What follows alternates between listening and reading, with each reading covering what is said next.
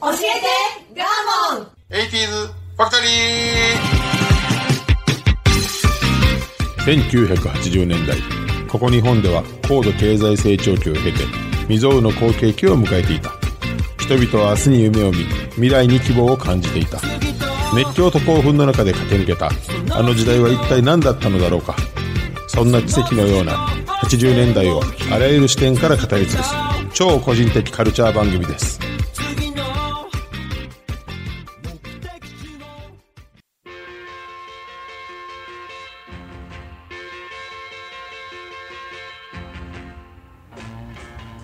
今週も始まりました教えてガーモン 80s ファクトリー私番組パーソナリティガーモンとアシスタントの加藤夏子です。はいお願いしますいい感じ。はい。ちょうどいい感じね。真剣に言ってるからねはい。あこれがいいです。わかりました、はいこれがいいですっていう感じがわかんないですけどはい、ねえねえ神やん。はいいい感じ。はい。はい、あのーまあ仕事で、はい。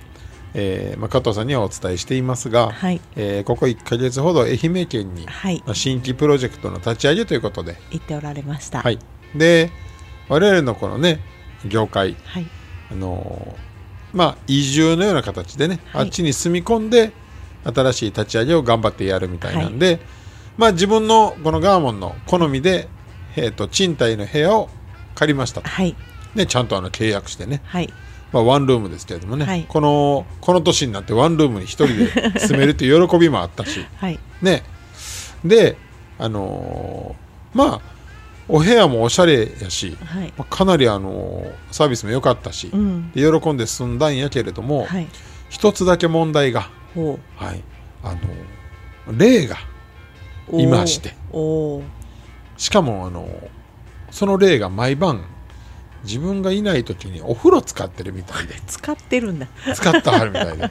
え、はい女性ですか？男性ですか？というのがね、うんそのもちろん入居する時はさ、うん。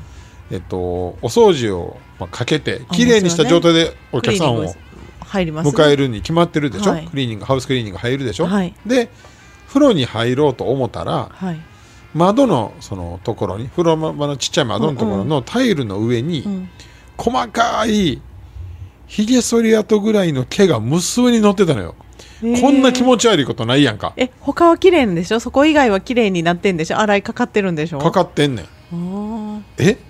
ええ？ってなったわけよ。さあー。明らかになんぼ見ても毛なのよ。え気持ち悪い。気持ち悪いやんか。やし洗い流す忘れるなんて、ね、じゃあそんなレベルじゃないのよ。無数にやね。えー。ちょっとその黒い色になるくらいの無数さやえねー、えーってなって。え取れない汚れじゃないの？でそう思うでしょ、うん。なのですぐシャワーで流してみたわけ、はい。ほなさーっと流れて、えー。うわ写真撮るの忘れたっていうの、えー。あったわけ。管理会社に言っても、まあ。いやえ誰か風呂入ってます？なんて言ってもけえへんやん。だから写真撮ろうかと思ったんやけど忘れてしまってて。はい。でめちゃめちゃそのワンルームやし古い建物やから、うん。ちっちゃい風呂よ。入るようじゃないんやけれども、うん。うん。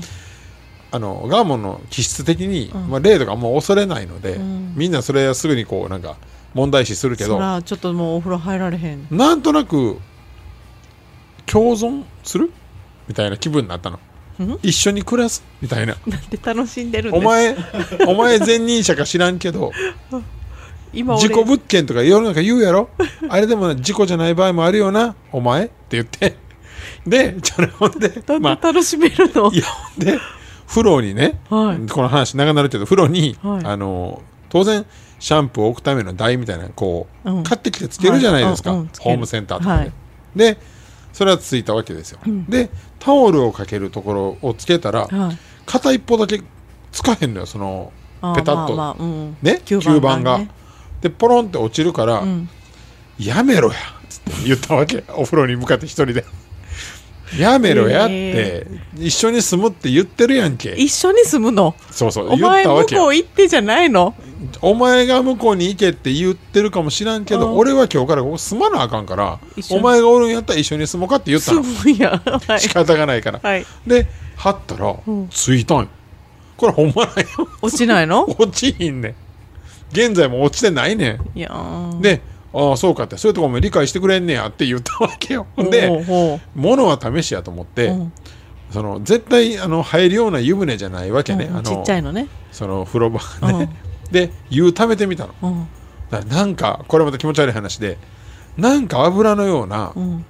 なんて言うんでしょうか。なんか浮いてくるわけ湯溜めたら、ううん。わーってなって、うん。で一回それ抜いて湯を、うん。もう一回溜めたわけ、うんまた上がってくるから「いやお前入ったんやったら掃除しろや」って言うたの。一人で風呂場に向かって、うんうんでねちょっと掃除したわけ。うん。分かったって掃除するって俺がつって、うん。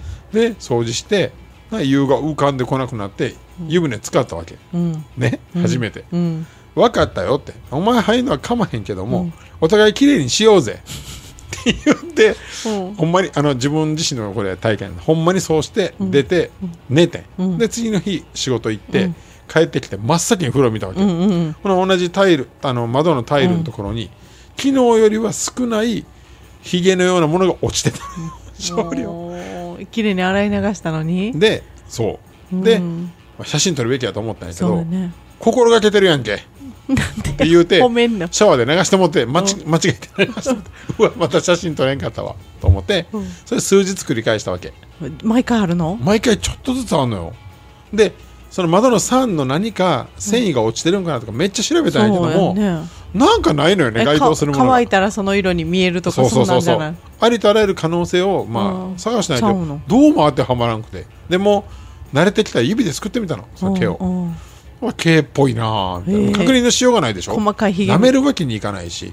いや舐めてもヒゲかどうかなんか分からへんから。うん ほんでやっぱ毛やなみたいになってうんでどんどんどんどん火を重ねていって、自分もまあ毎日シャンプーするわけでその排水口のところにうん。ちょっとこう自分の抜けた毛がまうん。あね。うん。溜まってて。うん。でその風呂上がったと同時にそれを取ってうん。捨てようと思ったけど忘れてその窓の桟に置いてしまったわけよ、うんうんでまあ、えー、とその次の日仕事行きましたと、で帰ってきていつも通り癖で真っ先に風呂開けたら、その長い毛束があるからうわーってなって 自分の毛束。忘れて。うわーってなって「おいやめろよお前。ヒゲやったらええけどやめろや」ぐらいにビビったんやあ俺のや。ってなってでごめんすまんっていうかそうやな。綺麗にしビビよう言ったのに。らしてごめん。あの俺の不手際でごめんってすぐ捨てて でいまだに小さい毛が残ってますっていう話。でもなんかそのもうゆあの悪い気はなくなったんで今二人で肩組んで風呂入ってるんですよ。仲良しになったってこと？共存。で初対面はあの緊張してたって感じ？向こうもね。うん、やっぱ初見はやっぱほらお前なんやねん。って、うん、っていう。ビビってたの、はい。これあの全部ほんまの話なんで。えー。なんかほんまにやってる方が怖いですやん。そうやだから旗から見た時一番の声のは俺やからねいやどっちの意味でも怖い。いや怖いわ。風呂場で一人で喋ってんねんから。怖 いいやいやいやでも事実あるんですもんね。のはい。じゃあおはい。おはい。だからまあいいんですよ。あのあるんですよ例は。えこんな長年にわたってね幽霊の話が出てくるっていうのいるから。はい。今週そういう書いちゃうけどね。はい。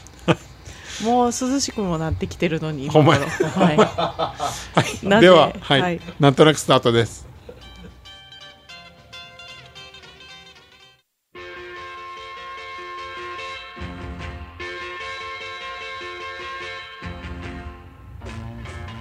どうもガーモンです。この番組は音声配信アプリポッドキャストにて全国津々浦々に放送しております。はい。はい。第4週目、えーなかなかこう特化するねトークテーマではないですが、はい。80年代はこれがあったらしいのではい。掘り下げます。はい。万博ブームです。お。ブーム。ブーム。はい。万博といえば千里であった大阪万博。あれは1970年なんでね。はい、で80年代に、まあ、ななぜかその万博というものが日本全国で催された。その数なんと10年間で49箇所らしいです。でねそもそも万博とは何ぞやって話やん。はい。万国博覧会の略やね、はい。で、まあ、先ほど加藤さんがおっしゃったように、まあ、日本人の中でまあ唯一インパクトがあるものぐらいの、大げさに言ってもいいくらいのが大阪の吹田市でね、行われた国際万博。月の石とかって言って。そうね。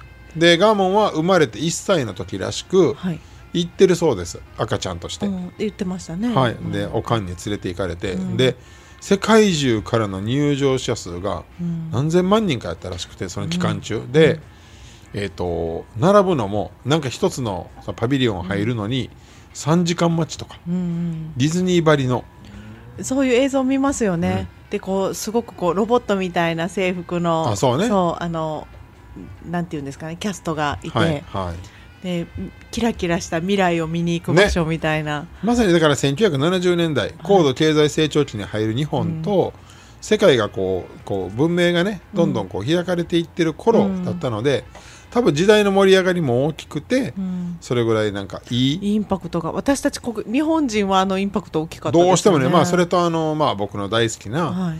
岡本太郎さんの「そうですね。太陽の塔ね」うん。これがやっぱりまあなんて言いますか、うん。他の万博とは圧倒的に違う。世界から見てもインパクトあったのかなあのあったんじゃないんかな、ん。やはり、ね。もはやもう万博といえば吹田みたいなねなんかイメージもあるじゃないですか、はいね我々関西人からするとね。うん。太陽の塔のあそこですよね、ね。うん、でそもそも万国博覧会とは何ですか加藤さん？はい、はい。えっと調べてきました。お。はい。フリーアナウンサーの本領を発揮してください。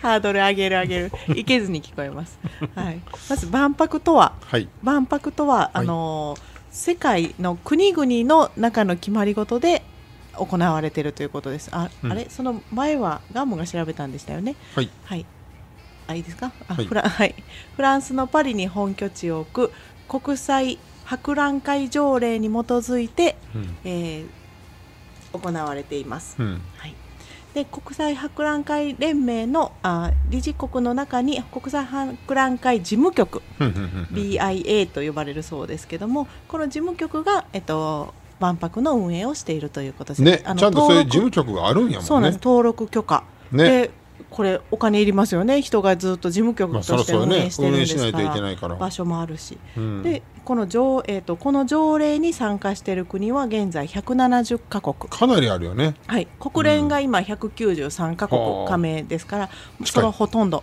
世界中の国が、えー、と加盟していると、うん加盟って言ってもですよね。なぜじゃあこんなこの博覧会言うたらイベントを移るのに興行師がイベントを売ってやってるだけやったのが、うんうんなぜこの国を挙げての事業になったのか、この条例がなぜできたかはい。で調べますと、はい。えっとせん19世紀末からうん。20世紀初頭、うん。ですから1800年代の最初、はいはいはい。最後から1900年代の最初にかけて、はい。世界で博覧会が、うん。あの乱立したと。うんまあ、日本はその時にはそのレベルにはまだ行ってなかったのでおそらくヨーロッパで乱立してたと、ほうほう。それを制限するために決まりを作った。それがフランスのパリ。フランスがだから発足にとなってうん。世界の国々に働きかけたと。なるほど。うん。でまあ、それそこからまあ国連もそこから第二次世界大戦もありますので、うんうんうんだんだんと国々が増えていって、うんうんうん現在170カ国、まあ、国連も大きくなっていくに伴ってということのようです。なるほどね。はい、でまずこのじゃあこの決まり事を作ってやりましょうって言った時に、その決まりとはもう博覧会の目的はというところではいえーと公衆の教育を主たる目的とする催しですと。講習？はい、公衆みんなのだからああ民うん。一般のね。はい、一般講習、はいはい。だから人々の教育知ることを目的とする催しであります、うん。で文明を必要とするものに応じるためって難しい言葉なんですが、うん。これから人間が文明を発達していくにあたって、うんうん。ここまでできたよってこんなこと見つけたよっていうのを発表する場にしましょうという、うん。それがこのは国な際博覧会なるほど。っていうことです。はい。なるほどね。で大事なのは興行主がこのあの博覧会事務局にやりますって言いに行って、うん。じゃあそれ博えっと万博って認めますよっていうわけじゃなく必ず国国が行かないと、うんうんうんうん行かないといけない。国が届け出を出さないといけない、だからどの博覧会もその国を挙げて、えっと、行うものということになってくるということですね。なるほどね、はい、じゃあ何故はい。80年代にうん先ほどの話からね紐解いていくと、はい。49箇所もやったかってなると、うん。これはいわゆるその先ほどの条例にのっとった。うん。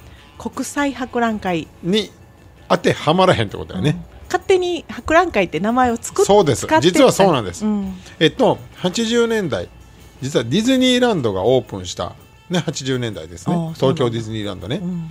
これによって日本の娯楽の感覚が大きく変わったと。はい。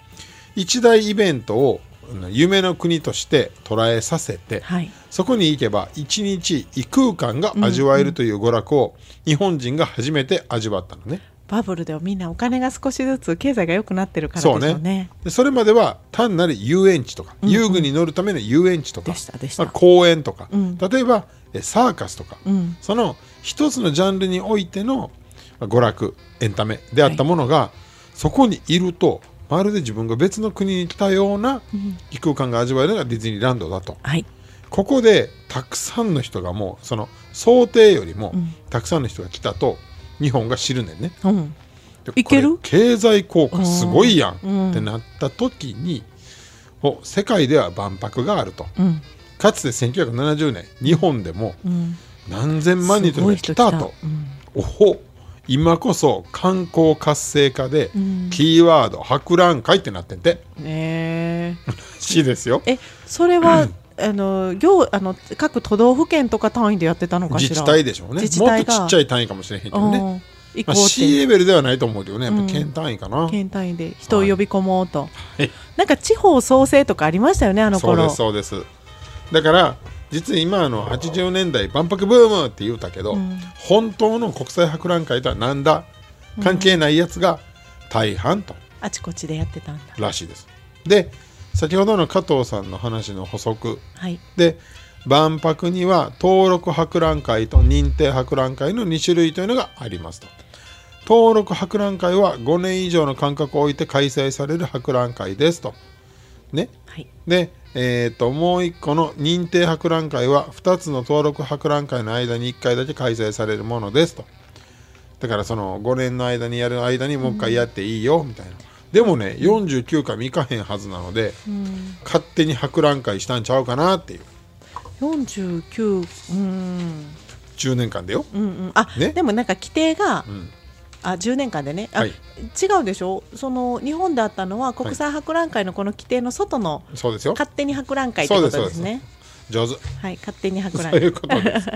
だからまあ人を集めるためのキーワードうん。でした、ですね、はい、で、えっと、これで話終わってしまうと15分ぐらいになっちゃうので かつて日本で開催された国際博覧会をご紹介します、で1番目がさっき言った1970年の万博あの吹田の万博で行われた、うん。それこそ日本万国博覧会と、はい。で主に、えー、と宇宙テーマがね、ん。宇宙とか科学技術の進化うん。やね、だから月の石がそこに3に見れるようになってて、はい、なんかその砕いたやつ売ってたみたいな話を。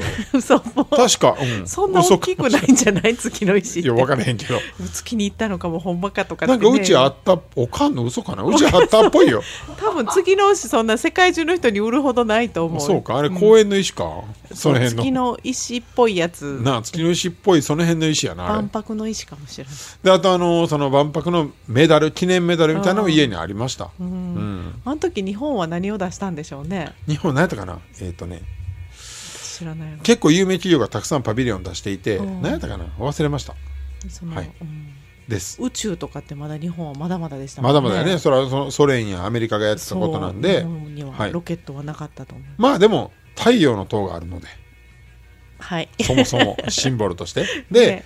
あれもまあ岡本太郎に依頼をしたことによってさ、うん。想定とは全く逆のうん。あれ生命の木っていう、まあはい。まあ、裏タイトルがあって、ね。はい。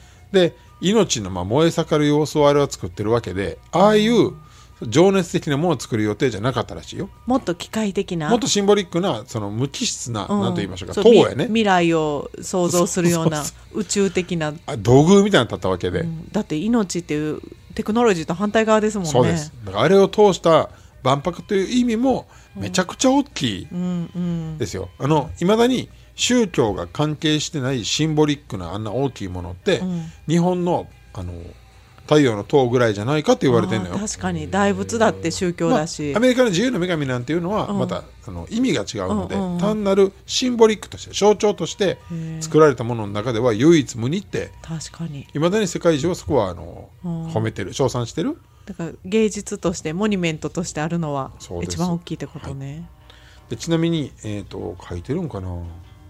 6422万人やって。すごい。開催期間は半年。経済効果がすごい。2兆円とかなんか、まあなんか、まあ、当時日本はその先進国の仲間入りっていう意味もすごいあっまあそうね。たでしょうね。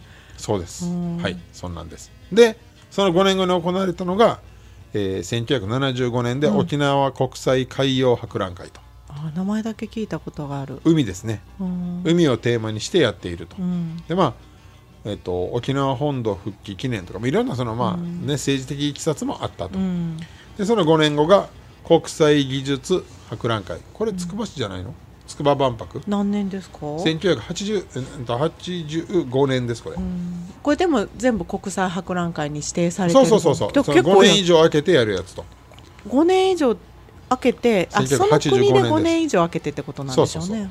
で4番目、うんうんえー花と緑の博覧会。花博ですよねこれ。大阪の鶴見でやったやつ。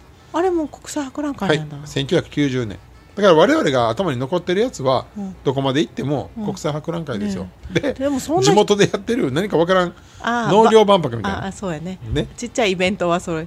でも花博そんなその大阪の国際えっと日本国際万博千里であったそのね70年に比べたらそんな人が来てなかったような。いやいやいや2312万人。あ来てたんだ、はい。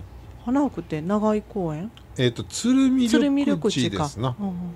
なんかみんな周りの人行ってた記憶があって。そんな大きかったんですね、なんかそんなトライじゃガーモンはあの人混みが嫌いなんで。中学生ぐらいちゃいます？いやもっと1990年やからもうどの69年やから21歳。1990年。はいもうバブル絶頂ちゃいますか？ルですね。うん高等約30日。まあ半年間ですねこれも。結構関西やってますね。やってんね。東京でせずに関西またね花博、うん。でこれも有名やと思います。えー2005年。うん。最近やね。うん。えっと日本国際博覧会という名前で愛知九博。ああそうやったんだ。愛知県ね。はい、愛知万博って呼ばれてます。どれも一回も行ったことないな。あそうですか。はい。これも2204万人、うん。まあかなり来てるよね、うん。それはやっぱりほんなら万博という名前を使って、うん。こうやるの分かるよそうね。それ使わすんがすごいよね。そうね。ね名前使っていいよっていうのが。でもどう言ったらいいんでしょうか。なんかその例えばあるアーティストのイベントでも、うん。なんとか万博ってすぐ言うよ。言う言う。例えばえっ、と夏とかにうん。野外のどっかのフェスみたいな感じを肉万博みたいなあるでしょ？そうそうそう。うんだから公用語なんじゃないですか、うん。まあうん。使っていいってことね、うん、じゃあうちもしようかな。ね。で次、えー待ちに待ったと言いますかどうなるんであろうってなってるのが、うん。この2025年に開催の大阪万博ですよ。どんな規模なんだろうね。ね。うん。えーっとテーマは？テーマが「命輝く未来社会のデザイン。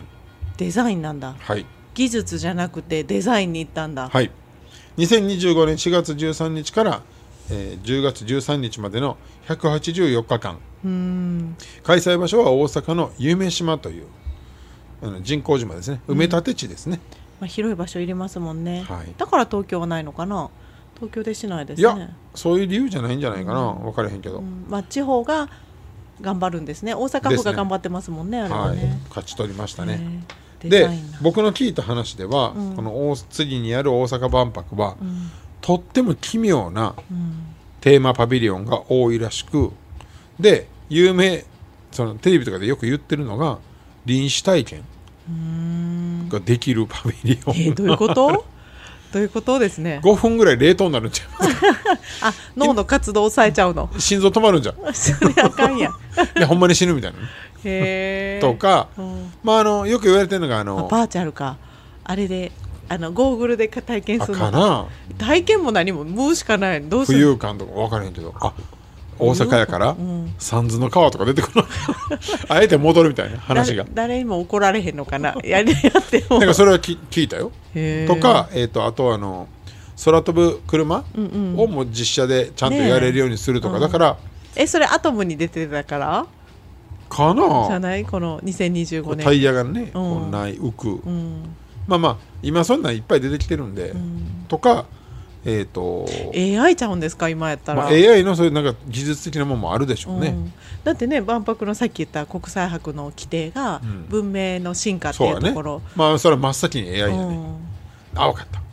だから AI 自体が企画してんねん。この大阪万博自体の首謀者が AI やねえほんなら維新のあの議員さんたちは AI なの？ん AI やねん。あれ。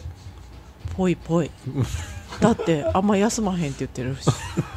そうそう。やねえでも疲れた顔っていうオチやったららすごいその壮大なね面白いよね。うん。うん全部 AI が作ってましたやったらでしたみたいな。万博の意味がめっちゃあるやんね。もで人間が全然こう関われなかったみたいな、うねね、人間が。で何人か死んでるみたいな人間がね。臨死体験で全員殺して。そう実は殺していくための AI 装置やったっていう。中学生の会話や 壮大な SF やなと思って。本当。でもね。AI って聞くとやっぱりなんかなんでこんな暗い感じになるんやろね。あれちゃう、そのこの直前に行われたん。愛知県のん。愛・地球博の愛、ん。AI ちゃう？うん。なんなん？お姉ちゃんと弟なんこれ。年の離れた。年の離れた弟がめっちゃ必死に言ってんのに「ほーん」って言ってバスタオルで髪拭いてんちゃうでほんまに。部屋で。ドライヤーしてんちゃうで。僕めっちゃ思ってんねんからな。受けるの探すから教えて僕僕めっちゃ思ってんねんからなこれ。AI やからな。そうやなそうやで。AI って怖いんやで。知ってる？知らんやろ？あの歌手の愛？あれ AI やからな。怖いんやから実体ちゃうんやからな。まあ強そうですね。そう思ってや姉ちゃん、はいはい。でえっ、と最終的にこのまあこの大阪でやる万博うん。から、あのカジノ的なところに流れていくのかなみたいな。ね。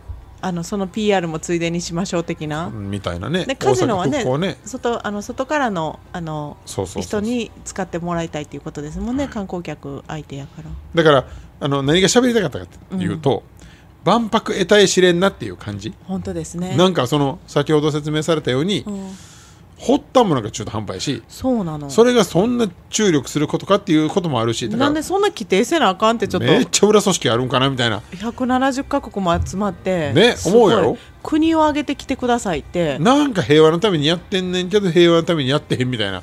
うん。なんかねこう見えるのが面白いなと思って。それぐらい経済効果がある。え開催するときにいっぱいお金払わなあかんのかな？いや腹は企業に。どうなんやろね。ねえどんなん細かい仕組みまで分からへんけど、うん。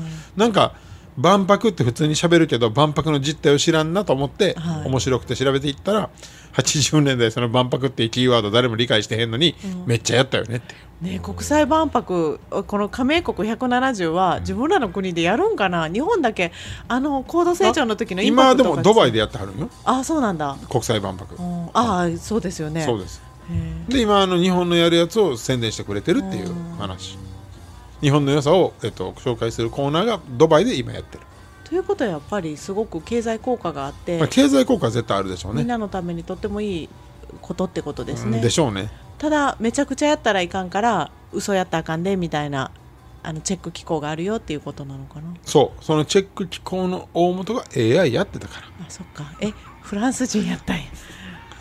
え違うよお姉ちゃん。違うの？持ってき方違う。違うごめん。違うやん愛知県でいいや。ん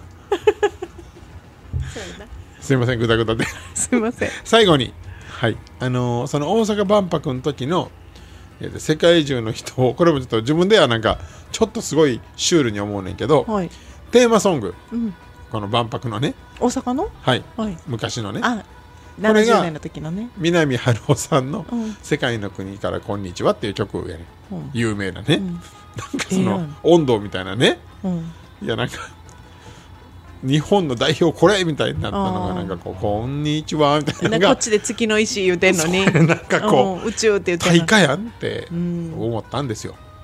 パン屋さんみたいな、面白いですね、うん。だからそれを聞きながらシュールな気持ちで終わりましょう。はい。はい。ではどうぞ。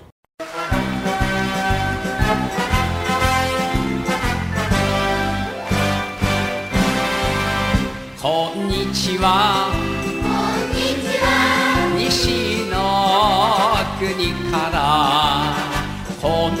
ちは。東の国から。こんにちは。世界の人が。こんにちは。桜の国で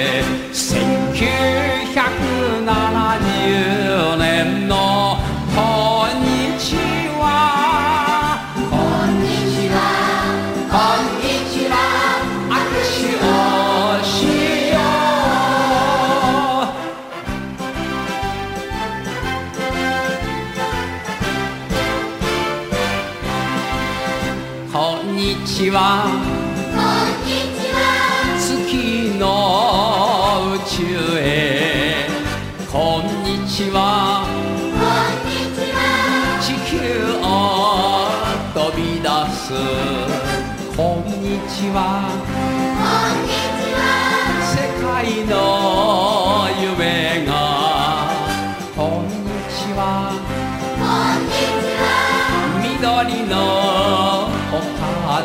で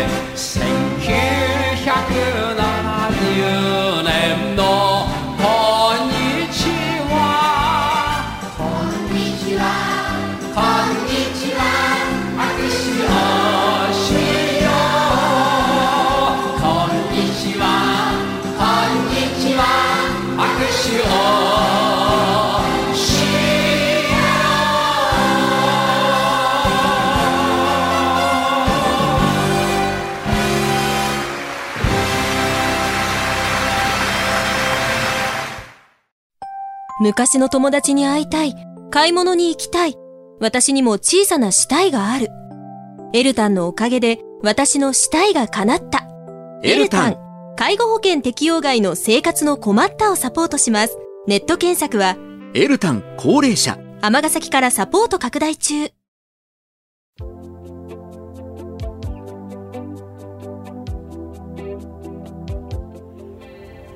はいどうでしたか？がとうございました。面白かったですうん。はい。なんか興味が湧きましたはい。その万博という実態にうん興味が湧きました、ねうん何気なくそのたくさんの人が来るにもかかわらず、え。うん。本当に社会の未来を見据えてるのかん？みたいなうん。自分はねいやでその外の国の万博に行こうって思ったことがないじゃなないいよねですか。外の人は来るけどね。ねえ、うん。いや来る人も旅行ガイドマップとかにあるんかなと思あるんでしょうね多分ね。なんかえうん。どれもこれもなんかつかみどころがないでしょそうなの。でも行ってみたいなとは思いました。確かにね、でも全部言葉わからん中うん、ね確かにね。うん、今翻訳とか見ながら人類の発展って感じでもないし。ね。ないなんか何とも言えんでしょ？ねうん。でした、まあまたいずれ何か深く掘れたらいいなと思います。はい。はい、えではご意見ご感想 SNS へお願いいたします。では11月も頑張ります。それではさようなら